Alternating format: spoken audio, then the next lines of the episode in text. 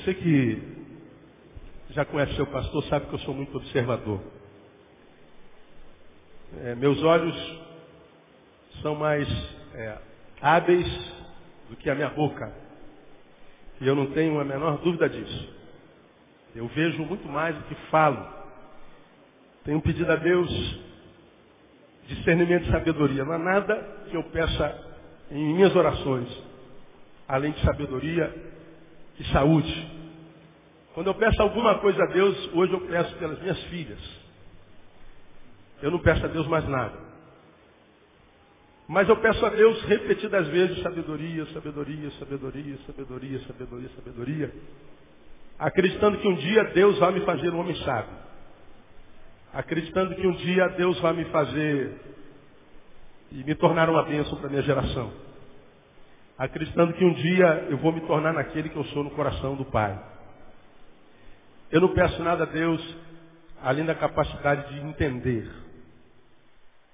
Ah, preguei alguns meses atrás, lá em Gênesis capítulo 1, que o pecado entrou na terra por causa da sede de conhecimento do homem. Conhecer, saber, discernir. Foi a fome que Satanás usou para introduzir o pecado na terra. Porque quando ele tenta Eva, ele diz que Deus diz para você não comer isso, antes de mexer com a soberba dela, porque você vai se tornar como ele. Ele não usa a ideia de se tornar como Deus, como quem usa a ideia de se tornar como Deus geograficamente ou, ou, ou esteticamente, não. Tu te tornarás como Deus, sabendo discernir todas as coisas. Então ele está dizendo, você não pode comer isso. Deus não quis que você comesse isso, porque se você comesse, você saberia tanto quanto ele. Então a fome que nos levou ao pecado é a fome do saber. Conhecer. Quem é que não quer. Limpa para mim, amor, esse, esse olho direito aqui. Quem é que não quer conhecer? Quem é que não quer respostas? Quem é que, no momento da bifurcação da vida, a gente está tá desenvolvendo a vida legal, a vida prepara bifurcações e a gente diz, e agora? Para onde eu vou? O que, que eu faço? Não sei que decisão tomar, que caminho seguir. É, quem é que não quer respostas? Preguei domingo passado aqui, nos momentos mais é, difíceis e bifurcados da vida, quando a vida nos prepara ciladas e a gente simplesmente se vê como uma mosca, sem saber para onde ir, o que fazer, não adianta a unção do reteté, não adianta falar língua estranha diante da bifurcação, não adianta pular, não adianta sapatinho de fogo, não adianta revelamento profetado, não adianta. Nos momentos mais difíceis da vida, o que conta é sabedoria. É saber tomar a decisão certa. Os momentos mais circunstanciais, aqueles que dizem respeito só a nós. As crises que nós vivemos, e que nos abatem porque a gente não sabe o que fazer, o que, que aconteceu, o que, que, que bicho está acontecendo, o que está rolando. Aí os nossos amigos mais íntimos, familiares mais amor, estou sentindo que você não está bem, posso lhe ajudar? E a gente diz assim, amor, ninguém pode me ajudar. Aquele problema diz assim, esse é meu. A respeito desse problema que eu carrego em mim, comigo, ninguém pode me ajudar. Esses problemas não adianta unção, não adianta fogo, não adianta reunião, não adianta monte, não adianta jejum, que adianta sabedoria. Respostas. Respostas. E o exercício da sabedoria, como acabei de falar, é um exercício. A gente não adquire sabedoria da noite para o dia. É uma caminhada. A gente não consegue ler da noite para o dia. A professora primeiro tem que nos ensinar a montar o A, depois o B, depois o C, depois o D, mas antes disso o A, E, I, O, U, e a gente faz com maior dificuldade o A, e a gente está doido para aprender logo. Aí quando a gente junta o, o M, o A e o E, e da mãe, a gente fica todo bobo. Falei, caramba, olha que descoberta maravilhosa. Se juntar essas letrinhas, dá uma palavra. Pois é, o que ele está descobrindo agora, tem gente que já faz isso há milhares de anos tal. A sabedoria é um processo. Então, eu, eu tenho pedido a Deus sabedoria. Nada mais. Parte do que Deus me tem dado, e me tem dado muito, entra pelos meus olhos, pelo que eu vejo, pela observação. A observação que não passa de observação porque ela não vem, embora venha é, jungida e acoplada da tentação de falar, de emitir opinião, a gente vence tal tentação. Porque ver, todos nós vemos.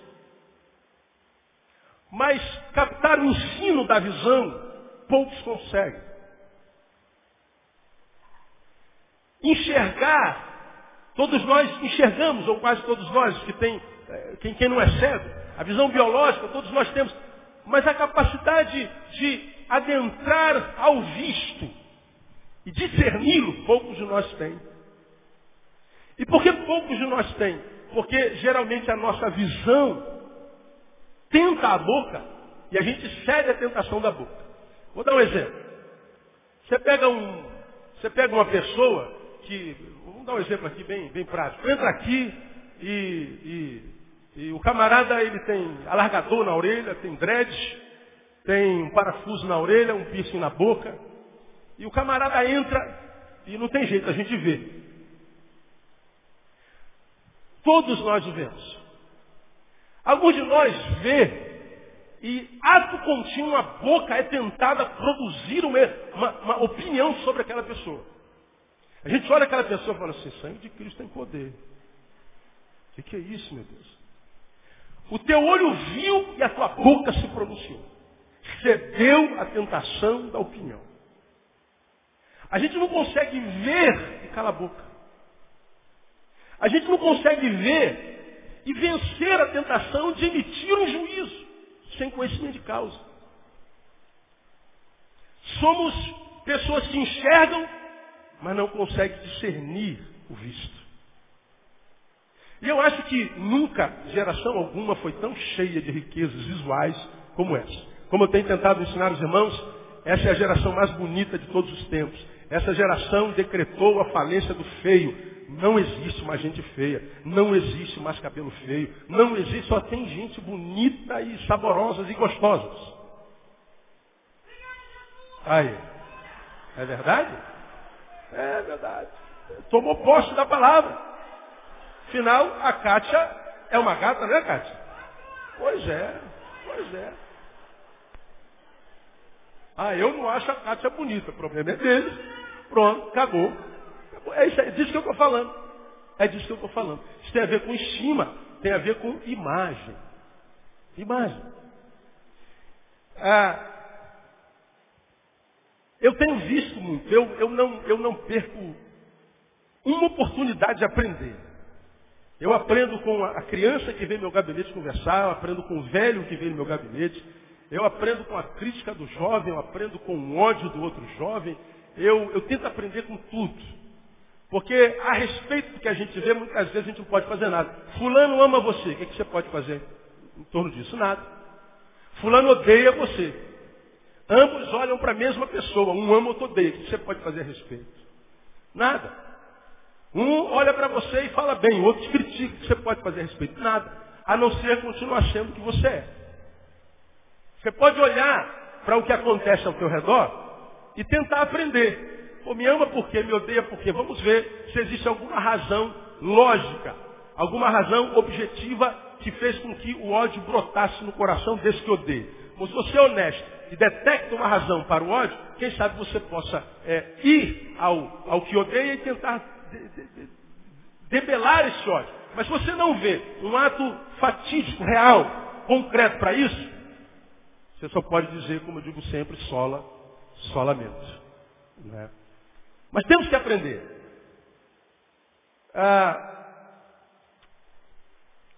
algumas semanas atrás eu vi uma, uma reportagem na televisão de um pai que descobriu que o seu filho único, e de 19 anos, liderava uma, uma pequena quadrilha de pedofilia. Pedofilia. Um jovem estudante de medicina, filho exemplar.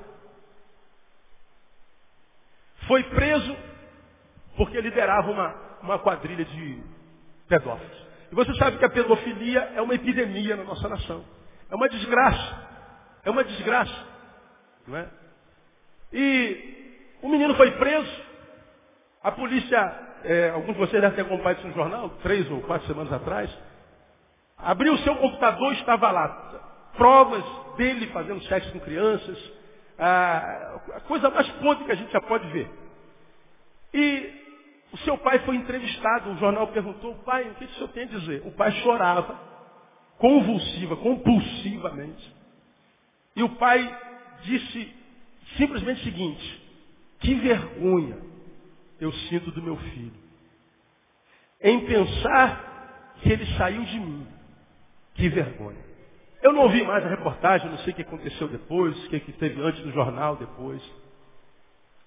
Mas ver a imagem daquele pai a respeito de um filho que parecia ser uma coisa, mas mostrou-se outra, que na verdade era o que ele parecia ser, era um bom aluno, era um, um filho obediente, era sim o que ele parecia ser. O que o pai não sabia é que ele era mais do que aquilo que ele parecia ser. Ele tinha um outro lado, um lado obscuro. Ele tinha lixo embaixo do tapete. E o pai não sabia que debaixo do tapete o filho tinha lixo.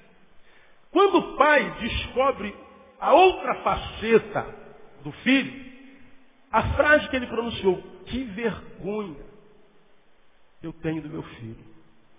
Em pensar que ele saiu de mim, que vergonha. Como quem diz, eu gerei um monstro desse.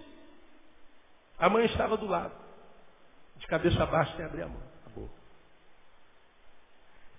A, a postura do filho, o caráter do filho, a, o ser do filho, de tal forma está inserida na figura do pai e da mãe, que quando um pai descobre que o filho não é o que ele imaginava ser, o anjo é quase um monstro que faz mal a anjinhos, ele diz assim, pensar que isso sai de mim. Como quem diz assim, meu Deus, Será que eu sou tão ruim ao ponto de gerar uma coisa tão ruim quanto essa? Veja que a deformidade do caráter do filho gera dúvida a respeito da saúde do caráter do pai. Porque a, a sabedoria popular diz que filhinho de peixe, peixinho é. Quando o filho diz assim, quando o pai diz, pensar que isso saiu de mim, ou seja, meu Deus, eu sou Provavelmente tão ruim quanto ele. Na verdade, nós somos. Porque o que o filho tinha debaixo do tapete era pedofilia. Agora, você também tem coisa debaixo do tapete, não tem? Eu tenho coisa debaixo do tapete. Nós temos áreas obscuras da nossa vida. Nós temos deficiências de caráteres em nós. E essa deficiência, ela é de tal forma real no nosso caráter, que grande parte de nós passa pela vida escondendo tal deformidade e pior, mentindo para nós como se nós não tivéssemos tal deficiência ou tal fraqueza. Isso se manifesta como? Na crueldade que nós vemos de uma pessoa com a outra, quando a outra é. Nós temos dificuldade de perdoar o outro no seu erro. Nós passamos pela vida como se nós não cometêssemos erros, como se nós não pecássemos, como se nós não tivéssemos podre, como se nós não tivéssemos poeira que empurramos para debaixo do tapete e, e, e, e acusamos os outros quando a sua poeira vem à tona. E isso acontece muito dentro da igreja. Se há um lugar onde há hipocrisia e ausência de misericórdia, esse lugar é dentro da igreja. Porque a religião nos impede de nos enxergarmos como nós somos. Isso acontece muito quando a gente exclui um pecador. Descobre que alguém adulterou, a gente exclui, bota na Assembleia e exclui. Quem é que exclui ele? São os que estão adulterando e não foram descobertos. Os adúlteros não descobertos levantam a mão para excluir o adúltero descoberto. De modo que nós não estamos excluindo por causa do adultério, mas por causa da burrice. Errou errado. Se errasse certo como eu erro, como eu erro, você não estaria sendo excluído. Então a gente exclui porque ele não foi sagaz. Isso na verdade é hipocrisia. A gente tem dificuldade de se enxergar. Agora, quando o pai disse assim, que vergonha do meu filho, essa frase, ela, ela, ela mexeu com o meu interior. Sou apaixonado pelo meu pai e fui, vocês sabem muito bem disso, são minhas ovelhas há quase 18 anos. Meu pai morreu em 1993, mas em mim não morre de jeito maneiro. A figura, a imagem, a presença em mim ainda é muito forte. Ligação que tenho com o exemplo dele, com a referência que ele foi ainda muito forte. Eu ainda hoje é, me conduzo de forma a imaginar que meu pai ainda existe. Meu Deus, se eu fizer isso, será que meu pai vai achar bom? Será que meu pai vai achar ruim? Será que meu pai vai ter orgulho de mim? Meu pai teria orgulho de mim me vendo fazendo isso? Meu pai teria orgulho de mim? Ou meu pai teria vergonha de mim se por acaso eu fizesse aquilo? Isso é uma coisa minha, eu não sei explicar a você. Aliás, eu sei, mas não preciso explicar. A, a relação com o pai, que sempre foi muito, muito forte dentro de mim. Muito mais do que com a minha mãe. Muito mais. Ora, e quando a gente se relaciona com o pai, não tem como, na relação com o pai, excluir a realidade da transferência da relação com o pai biológico com o papai do céu. Não tem como. A relação que nós temos com Deus tem tudo a ver com o nosso pai. Geralmente, pessoas que não conseguem se relacionar com Deus têm dificuldade também com o pai biológico. Porque muitas vezes, por exemplo, você pega uma criança de rua e você vai lá levar a, a, a, a quentinha, você vai lá passar um dia com ele, um ato de misericórdia e solidariedade, e diz assim, ó, vim aqui falar do amor de papai do céu. Ora, falar de papai com uma criança dessa pode ser uma ofensa, porque o pai é o símbolo da desgraça dela. O pai foi quem a estuprou, o pai foi quem espancou a sua mãe, o pai é o símbolo de todo mal, o pai é o símbolo do diabo. Quando você chama Deus de pai, tudo que ele não quer é Deus, porque ele é pai. Então a nossa relação com Deus passa pela relação paterna também. E a, a, a, relação desse pai com esse filho me chamou muita atenção. Aí, creio o Espírito Santo me leva a Hebreus capítulo 11, versículo 16, no qual nós lemos na Galeria da Fé, conhecido, Hebreus capítulo 11 é conhecido como a Galeria da Fé, e você conhece bem esse texto, diz que, que Abel ofereceu a Deus no excelente pela fé, Enoque pela fé, Noé pela fé, Abraão pela fé, Sara pela fé, todo mundo pela fé. Esse texto fala sobre o que os homens de Deus fizeram pela fé. Agora lá no versículo 16, presta atenção no que está escrito aí. Mas agora desejam uma pátria melhor, isto é, a celestial. Pelo que também Deus, leia comigo, não se envergonha deles. De quê? De ser chamado seu Deus, porque já lhes preparou uma cidade. Repita após mim, pelo que também Deus não se envergonha deles. De ser chamado seu Deus. Olha a vergonha paterna aí. Quando eu vi lá o pai falando da vergonha do filho, me lembrei da minha relação com meu pai e essa lembrança me levou a Hebreus capítulo 11. Esse texto está dizendo que há um tipo de filho do qual Deus não se envergonha. Agora, a antítese vem sempre após qualquer tese. Né? Se existem filhos dos quais Deus não se envergonha, conclui de que, digam para mim, que há filhos dos quais Deus se envergonha. A pergunta que eu faço para você, Sendo Deus, o Deus que Ele é conhecedor, do que é público em nós e do que está debaixo do tapete, olhando Deus para você, o que, que Ele sente? Orgulho ou vergonha?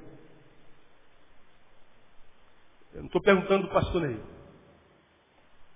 Hoje eu estava adorando ao Senhor ali, chorando de alegria pelo privilégio de fazer parte dessa congregação aqui. Toda vez que alguém tenta me tirar de Betânia para levar para outro lugar, e me tenta, pelo, pelo, pelo, pelo viu metal e balança com a estrutura do homem que esse futuro. Eu volto para a minha igreja e Deus fala comigo de forma tão profunda.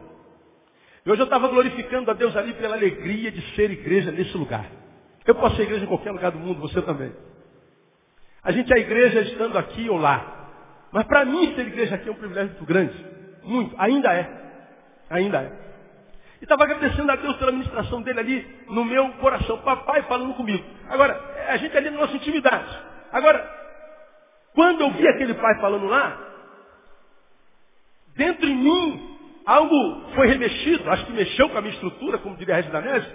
Eu comecei a pensar, Deus, o que, é que tu sente quando olha para mim?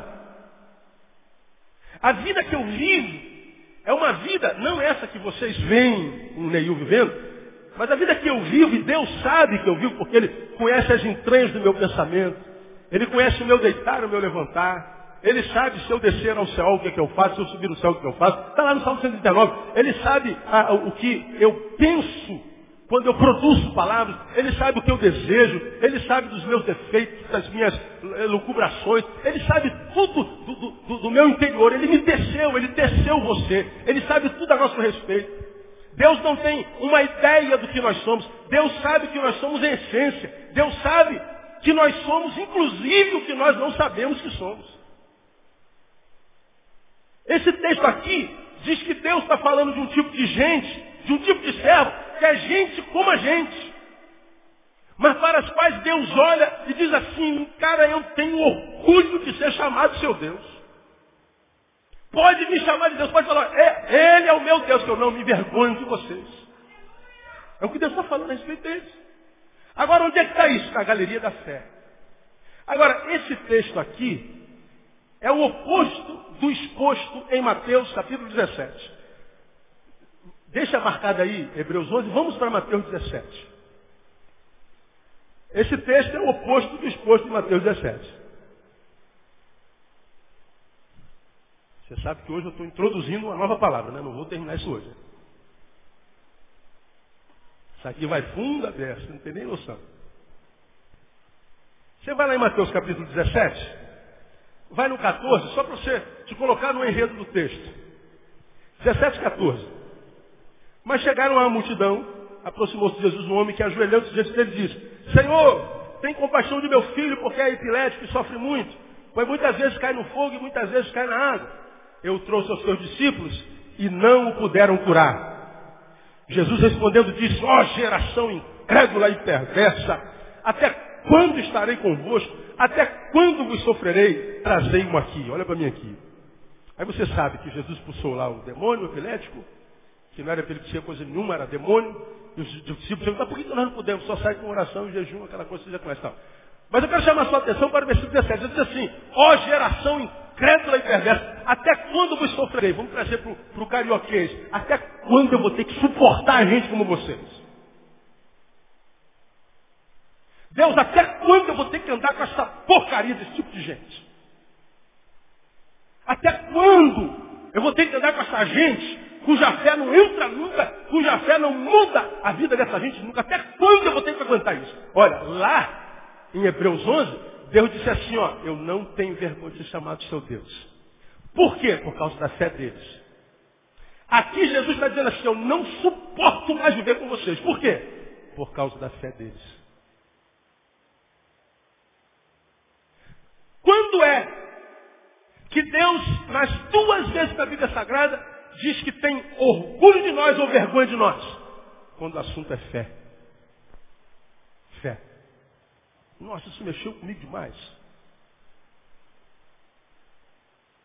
De um lado imaginamos Deus dizendo para o Neil, Neil, você pode cantar e decantar que eu sou teu Deus, eu me orgulho de você. Por outro lado, Deus pode dizer, Neil, eu tenho, eu, tenho, eu tenho vergonha de você, cara. Que, que, que porcaria de filho é você. Que, que, a fé não muda nunca, que a fé não penetra, que a fé não transforma. Que, meu Deus, até quando eu vou ter que suportar você? Deus sente a respeito do homem gosto e desgosto a partir da fé que a gente vive. Por isso, em Hebreus, ainda capítulo 11, versículo 6, está um dos textos mais conhecidos da Bíblia Sagrada que todos nós sabemos. Porque sem fé É impossível o quê? Agradar. Não está falando sem fé é impossível fazer milagre, sem fé é impossível. Não. Ele está dizendo, alguém pretende agradar a Deus aqui? Quem aqui gostaria de ver uma vida que agrada a Deus? Levante a mão. Diga assim, Deus, eu queria agradar o Senhor. O texto está dizendo, trabalhe a sua fé. Porque, meu irmão, você pode ser pastor, pode ser presbítero, pode ser ministro, pode dar oferta, pode, pode arrancar o braço, pode, pode entregar o teu corpo a ser queimado, você pode fazer o que você quiser. A tua fé foi quem te levou a fazer isso? Não. Então morreu à toa, ficou duro à toa, se desgastou à toa, perdeu tempo na igreja, perdeu tempo na comunhão dos santos, perdeu tempo. Ele está dizendo, o que eu quero achar em vocês é fé. O que me agrada é fé, mas sem fé é impossível. Sem fé eu tenho nojo. Sem fé eu sinto asco, sem fé eu digo, Deus, até quando eu vou ter que sofrer a companhia de gente como essa gente é hoje? Estava falando dos apóstolos. Isso aqui é sério para burro. Agora, pense comigo. Sem fé é impossível agradar a Deus. A fé é que faz Deus sentir orgulho ou nojo ou vergonha de mim. Agora, o que, que a Bíblia fala lá em Romanos 10? Que a fé vem como? A fé vem pelo ouvir. Ouvir o quê? A palavra de Deus. Agora, qual é, como eu tenho anunciado aqui, a maior marca dessa geração? A incapacidade de ouvir. Não adianta, irmão. Você fala, fala, fala, fala, fala, fala. Lembra que eu preguei sobre isso aqui numa série de sermões? Na minha época, em 40 e poucos anos, que é na minha geração aí, a gente vinha para a igreja, eu estava na rua fazendo bagunça, nós moleque, 8, 10, 12 anos. Papai estava sentado assim na igreja e nós, né, passávamos correndo Papai olhava para nós assim, ó. Ixi. Quando o papai olhava, gelava tudo. Quem, quem pegou essa época aí? O Jurássico sabe o que eu estou falando. Ó, meu, meu, meu pai era Dão Barreto, manso que chegava a ser lerdo. O pai era manso. Quem conheceu meu pai sabe como é que é. Manso, mas tinha autoridade. Meu pai olhava para a gente. Meu pai olhava, não precisava dizer nada. Os olhos, o olhar dele já dizia tudo, tudo. E a gente botava o rabinho entre as pernas e começava a reclamar, Senhor, faz meu pai esquecer, tem misericórdia. Que eu sinto ficava atrás da porta lá em casa. Não precisava falar nada. Agora hoje, você senta, seu filho está correndo. Aí tu olha para de cara feia. Está com fome, mamãe? Está com problema, mamãe? Joãozinho senta, ele está correndo. Olha, vou te bater, ele está correndo. Aí tu levanta, ele corre de você para lá e ainda ri na tua cara. Ele não obedece mais. Fulano, vai tomar banho, estou indo. Dez minutos depois, já tomou banho, estou chegando lá, mãe. E aí tomou banho? Não estou quase lá. Parece que o banheiro é três quilômetros de distância do, do, do, de onde está. Não ouve. Uma das marcas dessa geração é a incapacidade de ouvir. Ora, se a fé vem pelo ouvir, e a fé é o que faz Deus ter orgulho ou vergonha de nós, essa geração que não ouve, qual você imagina é o olhar de Deus sobre essa geração? De orgulho ou de não orgulho? De não orgulho. No que eu tenho de Deus, na minha relação com Deus, eu não vejo Deus tendo orgulho do que nós somos, da igreja que nós somos, do tipo de ser humano que nós somos, da sociedade na qual nos tornamos, dos frutos que nós produzimos no caminho. Eu acho que Deus tem mais vergonha de nós do que alegria. Isso tudo tem a ver com o quê? Com a fé. A consequência para uma geração que não ouve é a não fé. E a não fé é o que resulta em vergonha de Deus a nosso respeito.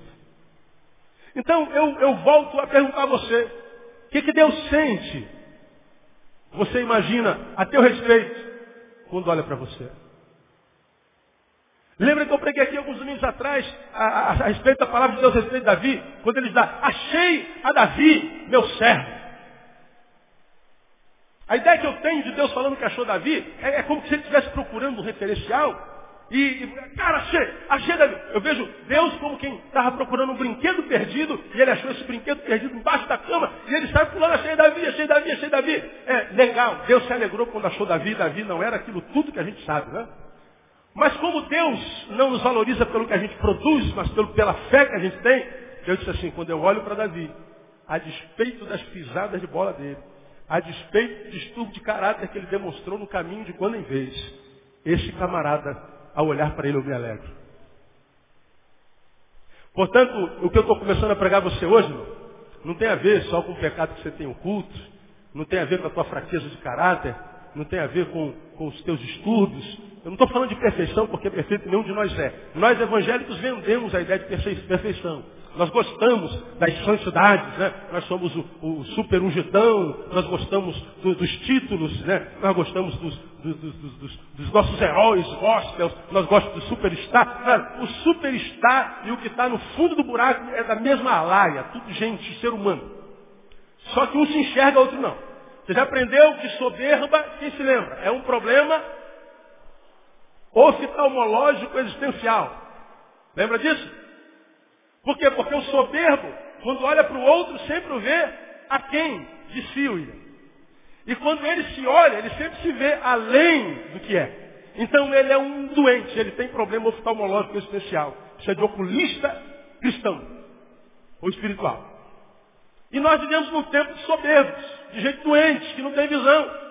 A gente acha que Deus nos valoriza pelo que a gente produz, pelo que a gente faz, pela aparência que a gente constrói, pelos, pela, pelas boas obras que a gente produz. Deus diz que não é pelas boas obras, é pela fé.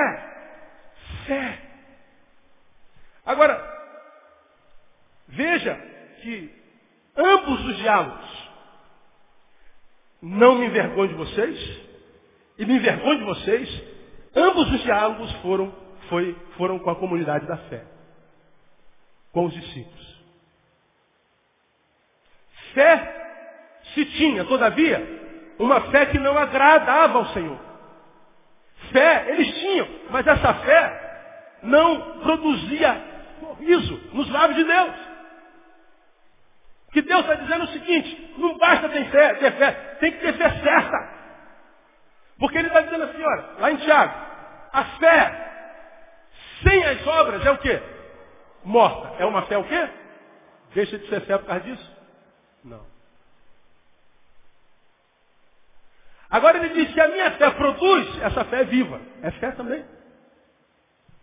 Fazendo uma, uma analogia, mas usando um outro sentimento que não a fé, você lembra daquela palavra? Já preguei sobre isso aqui, fiz uma série de sermões no versículo, onde Deus diz assim, deixo-vos a paz, que mais? A minha paz vos dou. Diga o resto não vou lá dou, como o mundo a dá. Ou seja, o mundo também dá paz.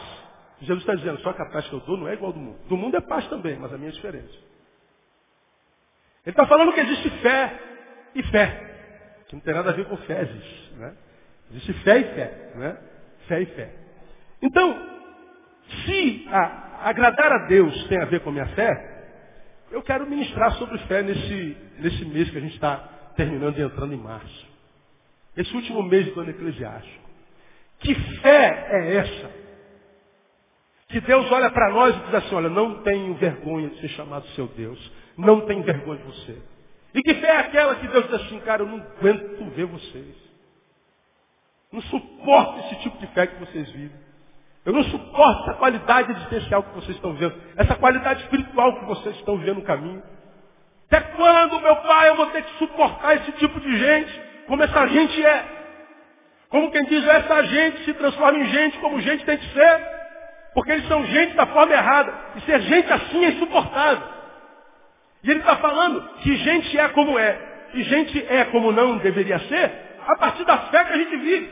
Que fé é essa que faz com que Deus tenha vergonha de mim? O que, que Deus, que sabe tudo a meu respeito, sente quando olha para mim? Porque o que alguns sentem a meu respeito, o que alguns sentem ao teu respeito, o que você sente a respeito de alguns, nós sabemos. Mas o que Deus sente a nosso respeito tem a ver com a fé que a gente vive.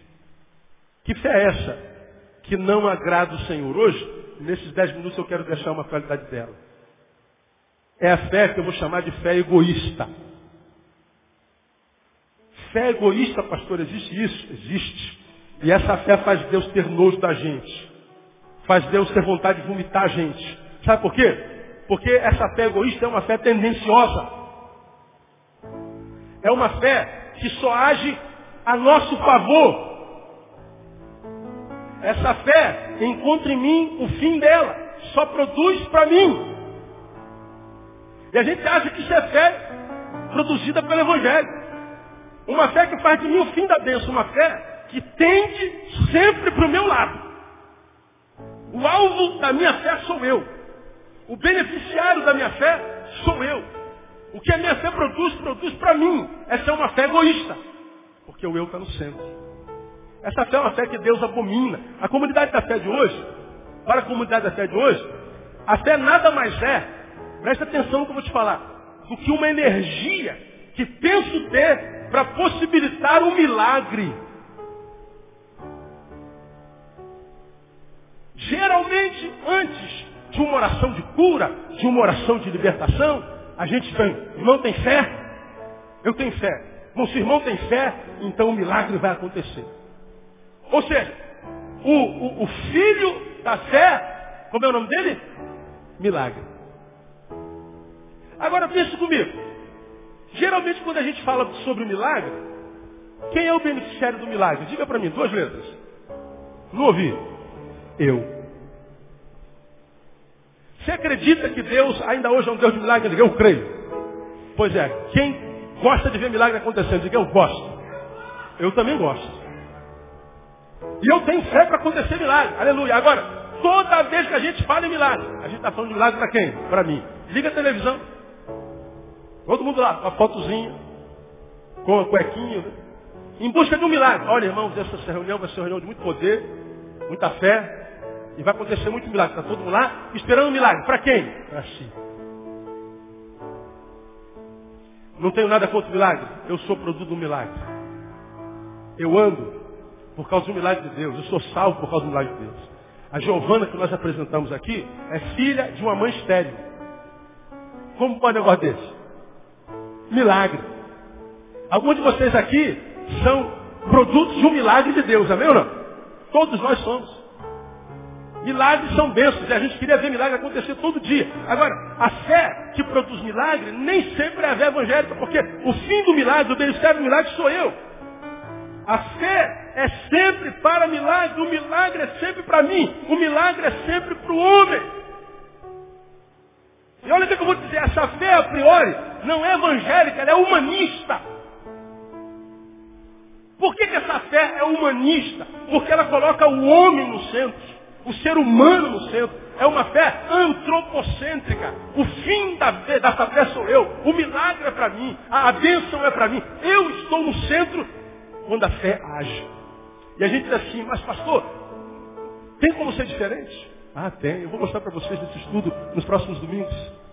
Eu vou mostrar para você que a fé evangélica, não estou falando da fé dos evangélicos, estou falando da fé produzida pelo Evangelho, não me transforma no centro da razão não me transforma a, a, no centro da atenção, no centro da ação dela mesma. Essa fé, porque é evangélica, não me coloca no centro, pelo contrário, me tira no centro. O evangelho é a morte do eu para o nascimento do nós. Evangelho é uns aos outros. Você já aprendeu bênção? Ter ou ser? Ser. Agora o produto da fé. Egoísta? Bênção? Ter ou ser? Ter. Eu sou o fim da minha fé. Eu sou o resultado. Eu sou o beneficiário da minha fé. Essa fé é uma fé humanista. Sabe qual é uma das máximas do humanismo mundial? O humanismo é uma, é uma filosofia que, que brotou no final da Idade Média e no início da Idade Moderna, século XV, século XVI. Mas, há milhares de anos atrás, 460 anos antes de Cristo, Houve um, um filósofo sofista chamado Protágoras, que, na minha concepção, produziu o embrião do humanismo, que viria a nascer tantos séculos depois. Ele disse assim, ó, o homem é a medida de todas as coisas, das que são enquanto são e das que não são enquanto não são. E todas as coisas convergem nele. Essa é uma das máximas, um dos embriões do humanismo. Eu, homem, estou no centro. Eu sou a medida de todas as coisas. Tudo que acontece, acontece a partir de mim. Eu sou o centro. Todas as coisas que acontecem convergem em mim. Tudo desemboca em mim. Ou seja, o humanismo é antropocêntrico. O antropos, o homem no centro. Agora diga para mim, no Evangelho, quem é que tem que estar no centro? Diga o nome dele. Repita comigo que você já sabe de cor está o Tiago. A coisa principal é fazer da coisa principal a coisa principal. Quem é a coisa principal? É o homem? Não, é Jesus. Agora, a fé dos evangélicos reduziram a fé a uma energia que eu uso para fazer com que alguma coisa aconteça em meu benefício. Isso não é evangelicalismo, isso é humanismo. De modo que muitas vezes nós vivemos um humanismo evangélico e nós achamos que estamos agradando a Deus com isso. E Deus muitas vezes está virando as costas para nós dizendo, você não é evangélico, você é humanista. Irmão, eu sou formado, eu sou pós-graduado em terapia humanista especial. Eu admiro o humanismo a peça. É uma fonte de informações maravilhosas. Mas dizer que eu sou a medida de todas as coisas, das que são enquanto são e das que não são enquanto não são. Um ser pífio como eu, que um mosquito, a Aedes aegypti, se me pega, me mata.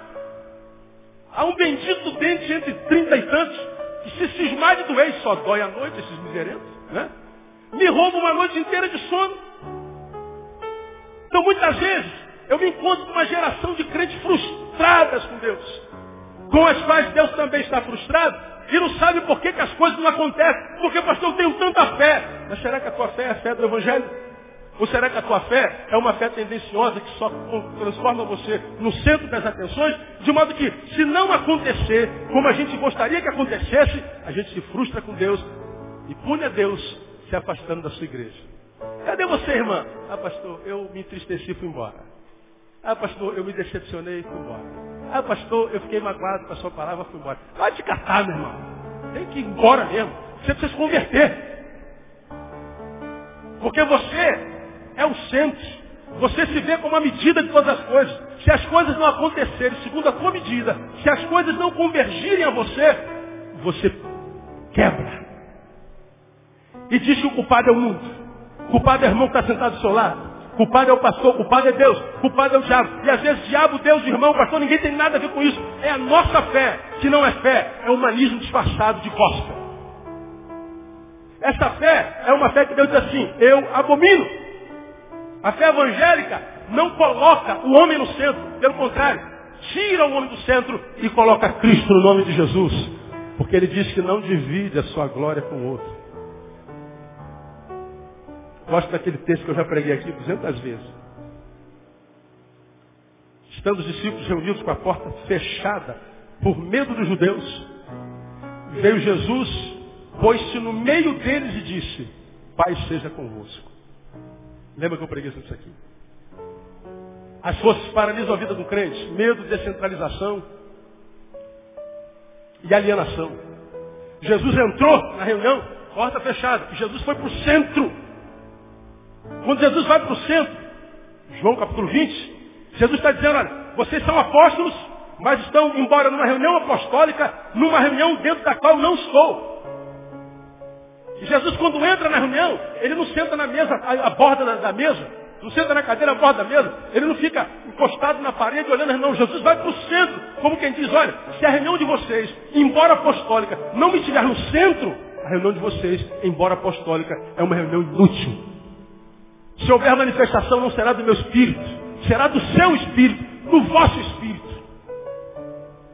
Então, amados, o que eu tentarei passar para vocês nesse final de mês, início de março, início do mês de março, é a fé que faz com que de fato Deus se mova. A fé que faz com que Deus olhe para nós e diga assim, olha, aquele lá é o meu filho.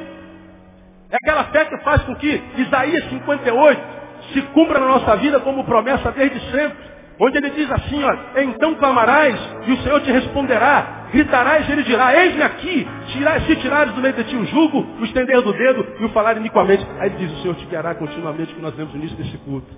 Então clamarás e o Senhor responderás. Gritarás e ele dirá, eis-me aqui. Agora, por que muitas vezes nós não temos essas experiências empíricas, experienciais com Deus? Por que, que nós falamos não temos a sensação de que Ele escuta? Por que, que vimos a igreja, o melhor lugar para nós é a igreja? Porque tudo que a gente sente de Deus é na igreja. Mas parece que quando termina o domingo, segunda-feira, Deus não entra com a gente. A igreja evangélica que virou uma indústria, um negócio, business. Pegou esse, esse, esse veio e descobriu que o povo não consegue se realizar em Deus. Então eles criam uma estrutura religiosa dentro da qual você tem a sensação de estar se realizando. Aí vem os cultos 8, 10, 12, 14, 16, 18 e 20. Você se vicia em templo, se vicia no pastor, se vicia na religião, não tem tempo nem para si e nem para sua família. Quando a Bíblia diz que toda a terra está cheia da glória de Deus. Meu irmão, a sua casa pode estar no alto do morro, no lugar mais pobre e desconfortável do mundo. Se você tem a fé verdadeira, a glória de Deus está dentro daquele barraco. Onde você estiver e clamar, Deus se manifesta, Deus se faz presente, porque a glória de Deus está em todo lugar. Você não precisa depender de pastor Neil, depender da Igreja Batista Betânia, depender de reunião. Porque Deus vai estar onde você estiver. E a Bíblia diz, perto está o Senhor de todos que o invocam em verdade. Não basta invocar, tem que invocar certo, tem que invocar em verdade. Agora, como é que eu invoco em verdade? Quando eu tenho a fé verdadeira.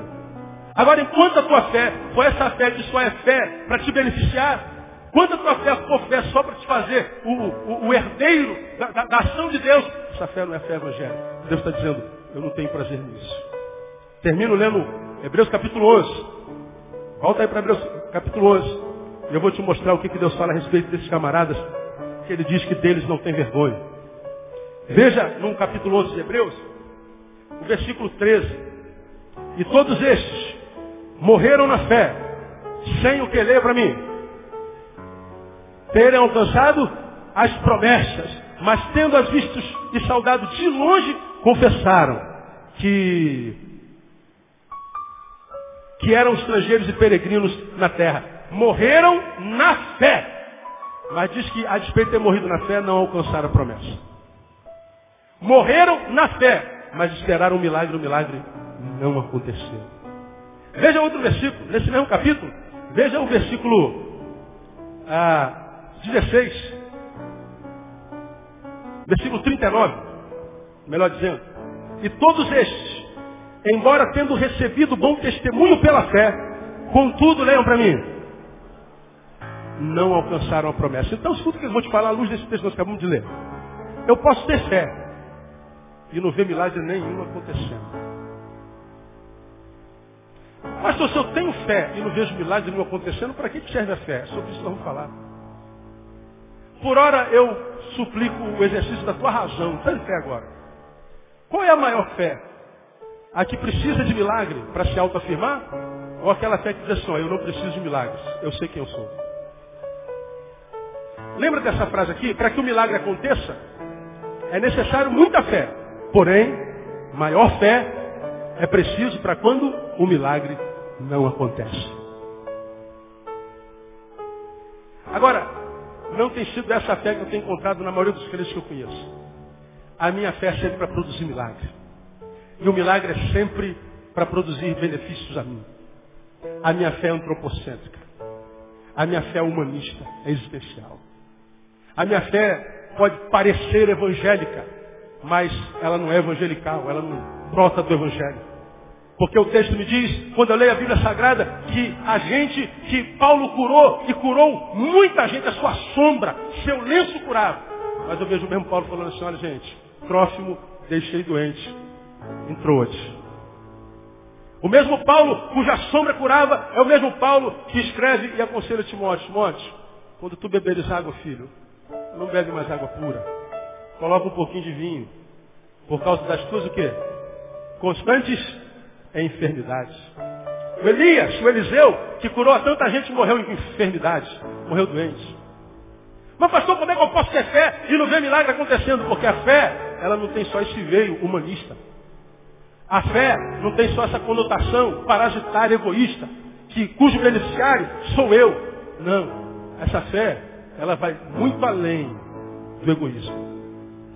E eu quero, minha igreja amada, você quer me ouvir, é, convidar a você a não faltar os próximos domingos pela manhã. Porque eu acredito que depois dessa palavra a vida de muitos de vocês pode mudar completamente. Eu acredito que depois dessa palavra a vida teórica que muitos de vocês estão vivendo vai se transformar numa vida prática cheia de experiências do Espírito Santo de Deus. experiências que não vão precisar ser vistas por ninguém. Experiências que não vão ser precisar é, é, ser autenticadas por ninguém. Não vai ser preciso dar testemunho. Porque você sabe que é o Senhor quem está fazendo. Porque a fé que Deus quer de nós nos tira do centro e coloca Jesus no centro.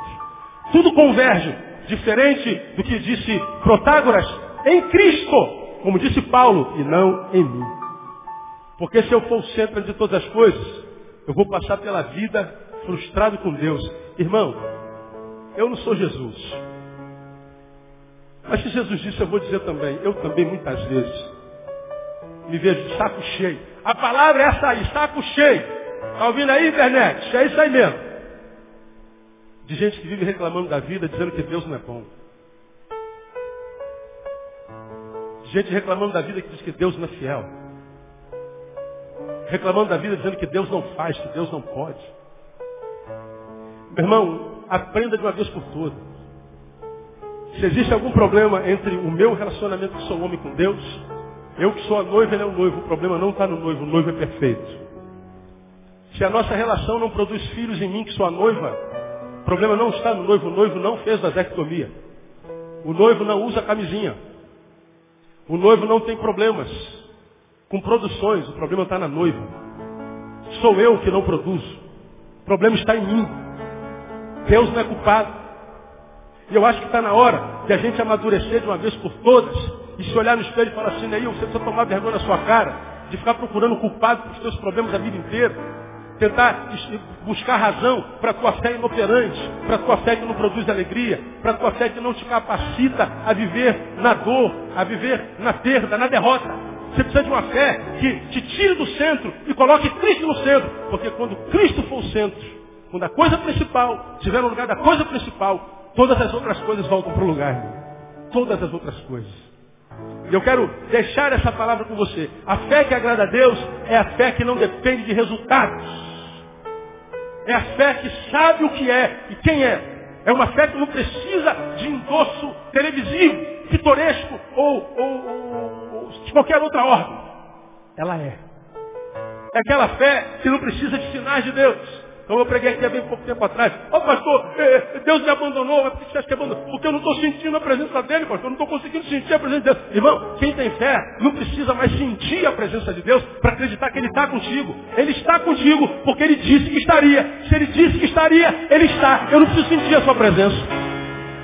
Agora, antes que você, não aplauda agora não. Antes que você saia daqui dizendo que eu preguei heresia porque você não está capaz de ouvir, eu estou dizendo que milagres não acontecem, é isso que eu estou dizendo?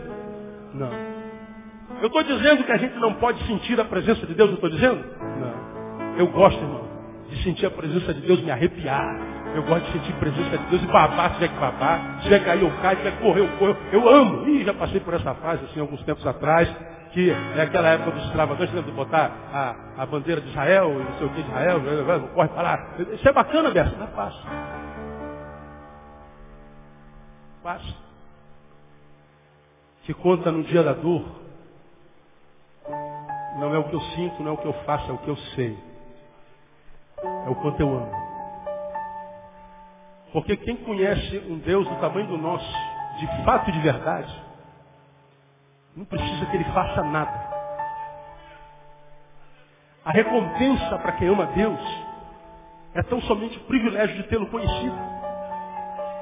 Deus não precisa provar que é bom. Deus não precisa mais fazer milagre por causa da nossa fé.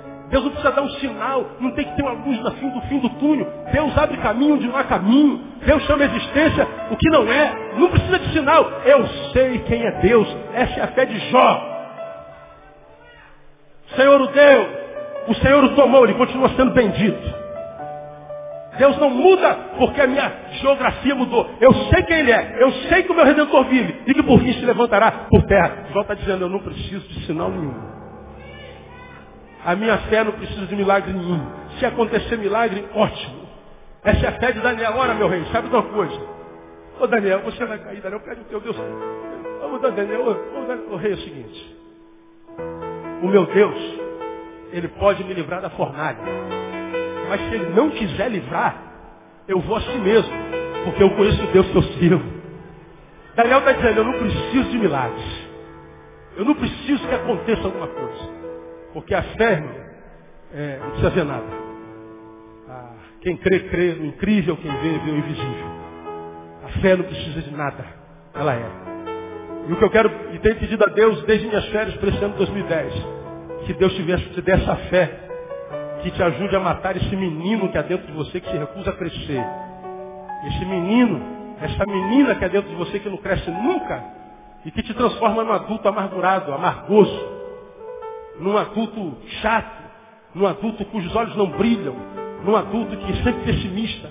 Quem é que se transforma nesse adulto assim? Esse menino que precisa da prova do amor do pai o tempo inteiro. Papai, você me ama. Dá um sinal que você me ama.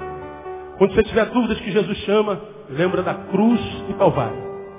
Ele não precisa morrer de novo. Que Deus te abençoe a partir de hoje. Com a fé que não é humanista, mas uma fé que é evangélica, formada pela palavra de Jesus no Evangelho. Porque essa fé, ela vai te ajudar a ver muitos milagres acontecendo. E vão acontecer esse ano, ano de milagres. Mas, essa fé vai te mandar de pé, se Deus resolver dizer, dizer para você não.